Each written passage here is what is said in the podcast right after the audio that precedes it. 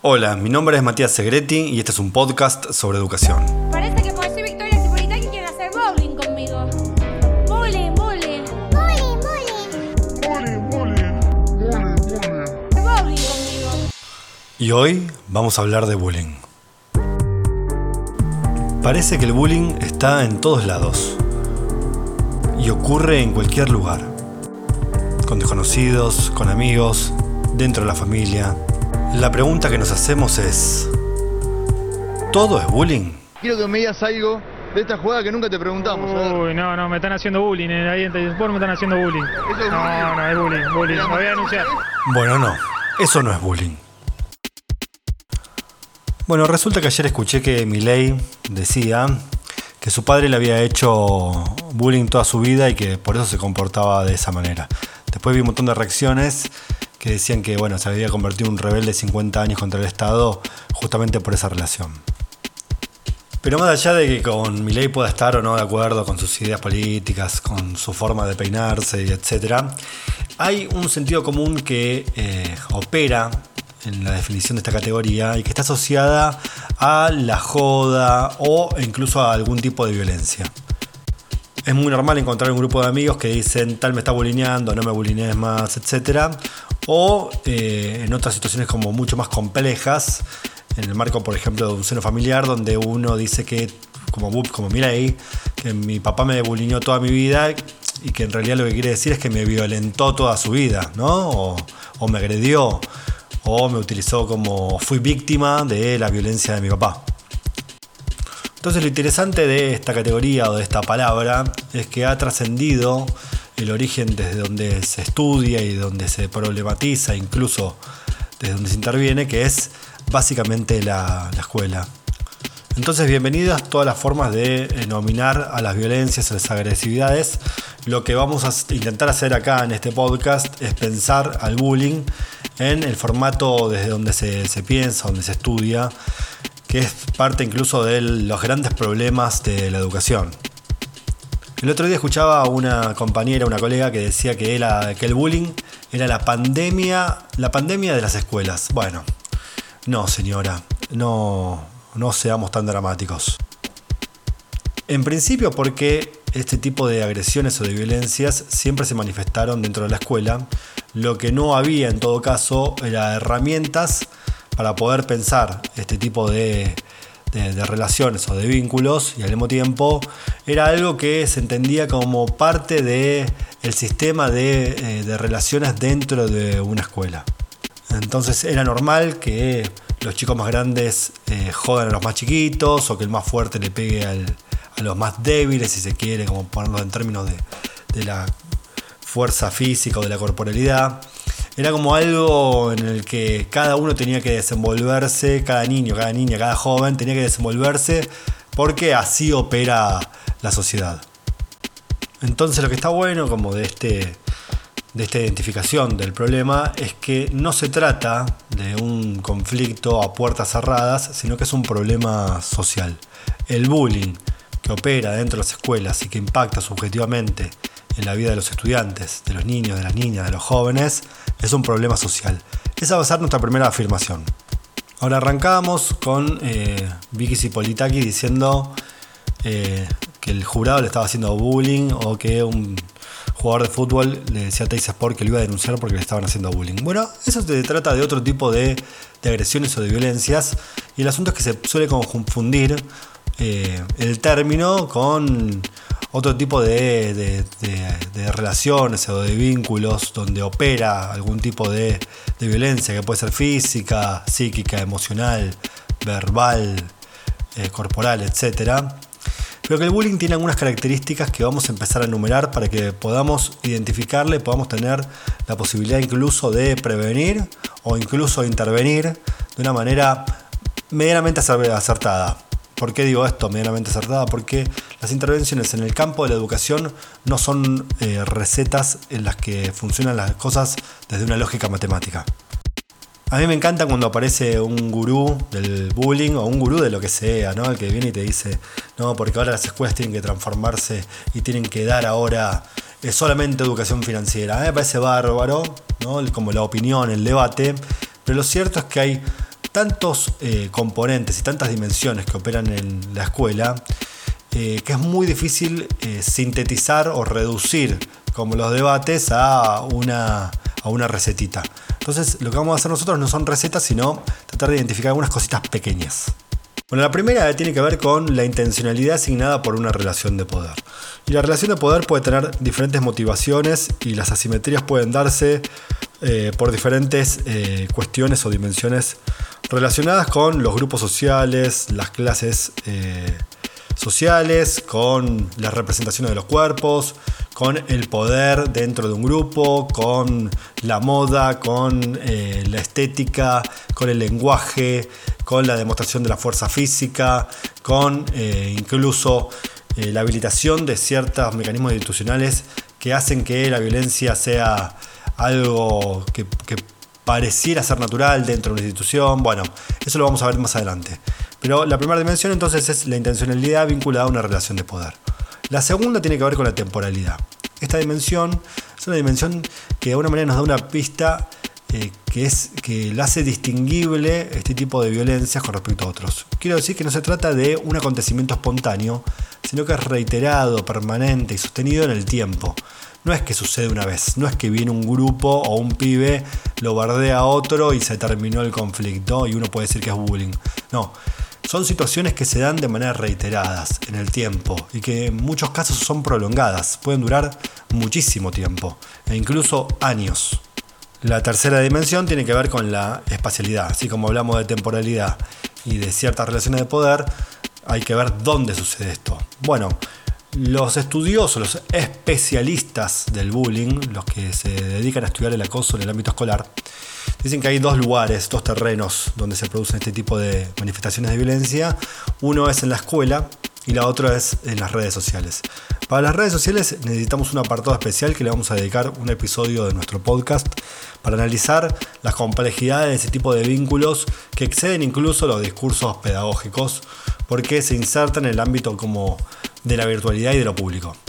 Pero para pensar dentro de la escuela tenemos un montón de dimensiones y de problemáticas para incorporar o integrar para que el debate sea un poco más profundo. Entonces vamos a decir que la escuela es el seno donde se visibilizan este tipo de problemas.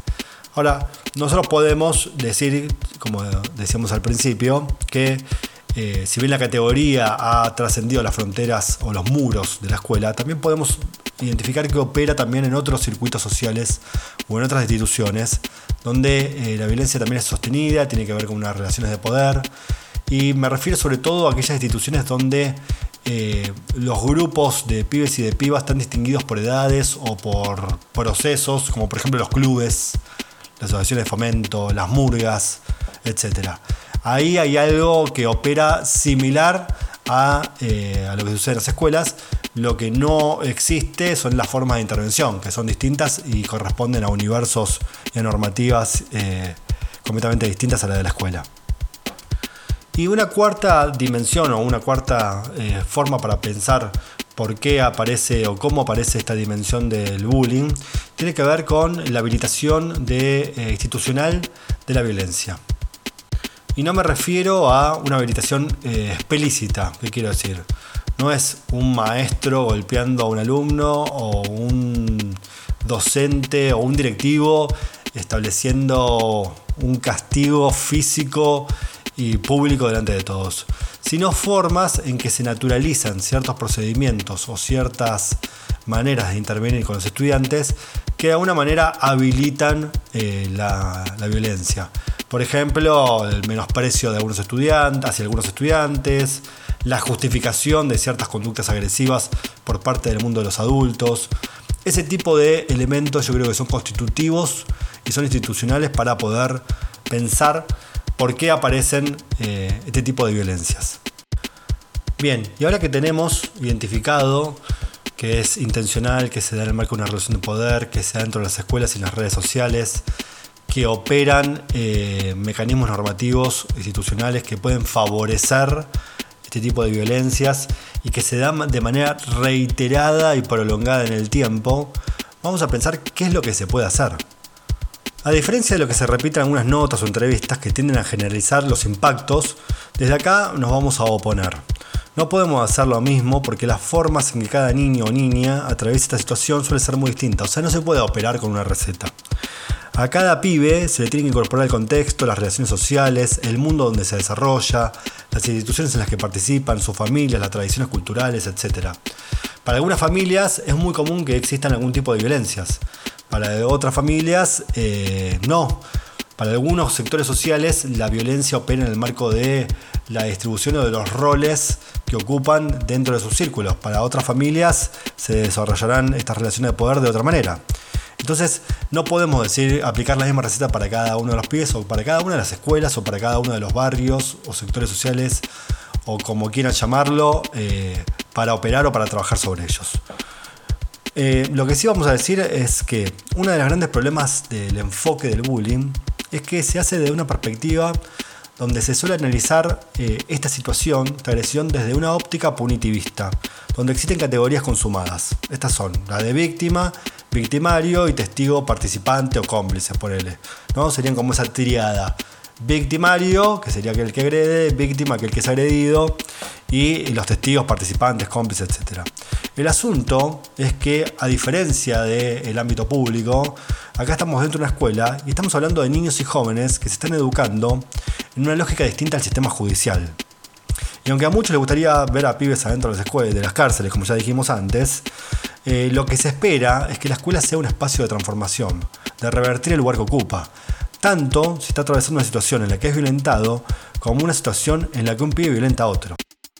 Si nosotros los etiquetamos, si cristalizamos su identidad, es decir, ponemos un estigma sobre su frente, la de víctima, victimario, lo de cómplice, etc., probablemente la lógica de intervención estará más vinculado a lo que se espera del orden carcelario que a una intervención liberadora y transformadora. Siempre, escuchen esto, eh, porque esta vez eh, de verdad, siempre la representación que nos hacemos de los pibes y de las pibas moldea nuestra manera de intervención como adultos y educadores. La escuela, la escuela, escuchen bien, tiene que dar la oportunidad para lograr esto. Si no, es otra institución. La escuela tiene que romper la posibilidad de que los pibes sean victimarios, víctimas y cómplices para siempre. Hay que tratar de correr el horizonte y dar una esperanza en términos de la transformación. Si no, dediquémonos a otra cosa, pongámonos un, no sé, mameluco medio gris y vayamos ahí a la. ¿Cómo se llama? ¿Devoto? Todavía están, sigue estando devoto a Marcos Paz y le ponemos a los puntos a los pibes de otra manera. Ahora bien, los adultos, ¿cumplimos algún papel en la reproducción de esta violencia? Cuando digo adultos me refiero a todos, ¿eh? las familias, los educadores, los gobernantes, etc. Lo que podemos decir es lo siguiente, que si bien las familias deberían atender este problema y deberían ser empáticas con sus niños, ocupen el lugar que ocupen, ¿eh? es decir, empáticos en términos de poder entender la situación que está atravesando su, su hijo o su hija, es decir, si están agrediendo o si están recibiendo algún tipo de agresión. Eh, nos interesa eh, ver qué hace la docencia con respecto a eso. Y para eso es importante un, un, dato o una perspectiva que es la inicial y es la primera y es la que ningún docente tiene que hacerse el boludo, que es la de mirar a los pibes. Es decir, estar atentos a sus comportamientos, a su manera de vincularse y también a la forma en que nosotros nos vinculamos a ellos. ¿no? Si el clima institucional favorece la tensión o la emergencia de la violencia, por ejemplo, un docente que es violento con un estudiante, como decíamos un rato, eh, que de alguna manera habilita que manifestaciones aparezcan, por ejemplo, si he escuchado alguna vez en alguna sala de profesores diciendo que sus pibes bolivianos... Eh, no podían estudiar porque no les daba la cabeza o porque se tenían que bancar la violencia porque venían de una cultura sumisa. Bueno, eso es habilitar también la violencia. Eh, sin embargo, no es responsabilidad absoluta de la docencia. ¿no? Hay una frase eh, que la suele citar Gabriel Brenner que dice que todo lo que pica en la sociedad se rasca en la escuela. Y de alguna manera es súper cierta. ¿no? La escuela, que fue una institución de monopolio del saber y de fronteras impermeables, hoy es mucho más frágil en ese sentido. Así que adentro y bienvenidos todos los quilombos, incluidos el bullying. Por lo tanto, a este problema hay que mirarlo a la cara y desarrollar intervenciones. Y la primera intervención es la construcción de una alianza con las familias. No hay que responsabilizar o culpabilizar a las familias tanto de aquel que construye una culpa por ser agredido como aquel que niega eh, la posibilidad de que su hijo sea un agresor. Hay que hacer un trabajo muy artesanal para ir tejiendo algún tipo de lazo que nos permita tenerlos como aliados y no como enemigos. Como enemigos, ya lo sabemos, no nos sirve de nada. Entonces, ¿por dónde encarar? ¿Por dónde encaramos el, el asunto?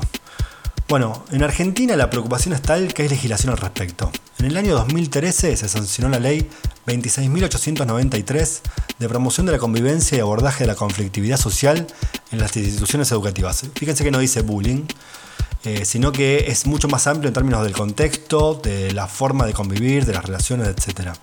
Que tiene como eh, objetivos garantizar el derecho a una convivencia pacífica, integrada, libre de violencia física y psicológica, y al mismo tiempo orientar la educación hacia criterios que eviten la discriminación, que fomenten la cultura de la paz y la ausencia de maltrato físico psicológico. Esta ley implica un acuerdo del Consejo Federal, que es el órgano más grande del sistema educativo. O sea, sería como el ministro de Educación Nacional con todos los ministros sentados comiendo medialunas y tomando café, poniéndose de acuerdo para desarrollar estrategias para resolver este problema.